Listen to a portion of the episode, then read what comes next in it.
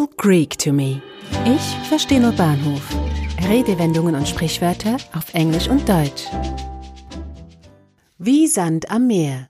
A dime, a dozen. Idiome und Phrasen gibt es wie Sand am Meer.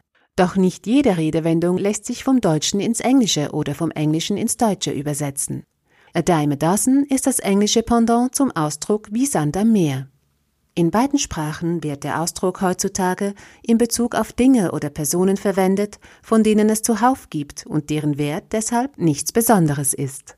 Woher kommen diese beiden festen Wendungen? Tatsächlich findet man den redensartlichen Vergleich wie Sand am Meer bereits im Alten Testament.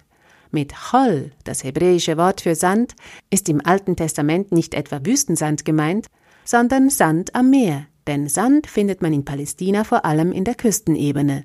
Die wüstenähnlichen Gebiete Palästinas sind hauptsächlich Salz- bzw. Kalksteinwüsten. In der Bibel findet man circa 20 Stellen mit der Wendung wie Sand am Meer, so zum Beispiel im ersten Buch der Könige, Kapitel 5, Vers 9. Und Gott gab Salomo sehr große Weisheit und Verstand und einen Geist so weit, wie Sand am Ufer des Meeres liegt.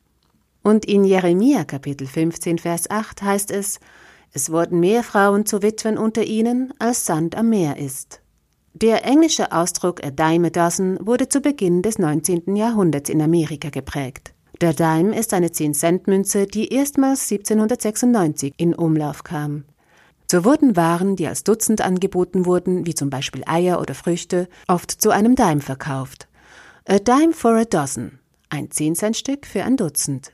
Mit der Zeit wurde der Ausdruck auch im Englischen mehr und mehr zum geflügelten Wort für Dinge, die überall zu kriegen waren und somit keinen besonderen Wert mehr hatten. Cheap watches like this have flooded the market. You can get them a dime a dozen. Billige Uhren wie diese haben den Markt überschwemmt. Es gibt sie wie Sand am Meer. Nun, Redewendungen mit einem spannenden Hintergrund gibt es nicht wie Sand am Meer. In diesem Podcast sind Sie hoffentlich schon auf einige Perlen gestoßen.